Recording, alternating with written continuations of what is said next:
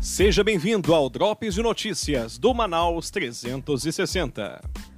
Olá, eu sou Cintia Blink. Vamos ao Drops desta sexta-feira. A gente começa falando de vacina. Amanhã é dia de mutirão em Manacapuru e Novo Airão. Então, se você mora em uma dessas duas cidades e tem mais de 30 anos, Prepare seu RG, CPF e original e cópia dos comprovantes de residência e vá a um dos postos de vacinação. E aqui em Manaus, hoje continua a vacina dos que têm 39 anos e nasceram de julho até dezembro. Mas os postos também estão recebendo quem tem 38 e 37 anos a partir de hoje. A novidade é que vai ter mutirão em Parintins. O governador Wilson Lima anunciou em uma live que no próximo dia 26 sábado, as pessoas com mais de 25 anos estarão aptas a receber a picadinha da imunização lá na ilha.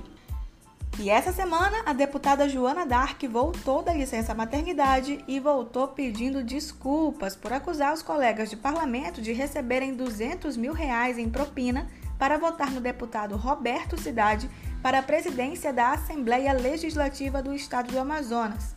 Mas todo esse arrependimento de Dark não é suficiente para livrar ela da comissão de ética. Isso quer dizer que a deputada pode perder o cargo e sem direito a recorrer da decisão. E se os vereadores de Manaus reconhecem que não têm competência, o Ministério Público do Estado do Amazonas e o Ministério Público Federal entram em campo e miram na Amazonas Energia. A empresa virou alvo de investigação depois de ser suspeita de cometer improbidade administrativa e você, acredita que a Amazonas Energia comete alguma irregularidade?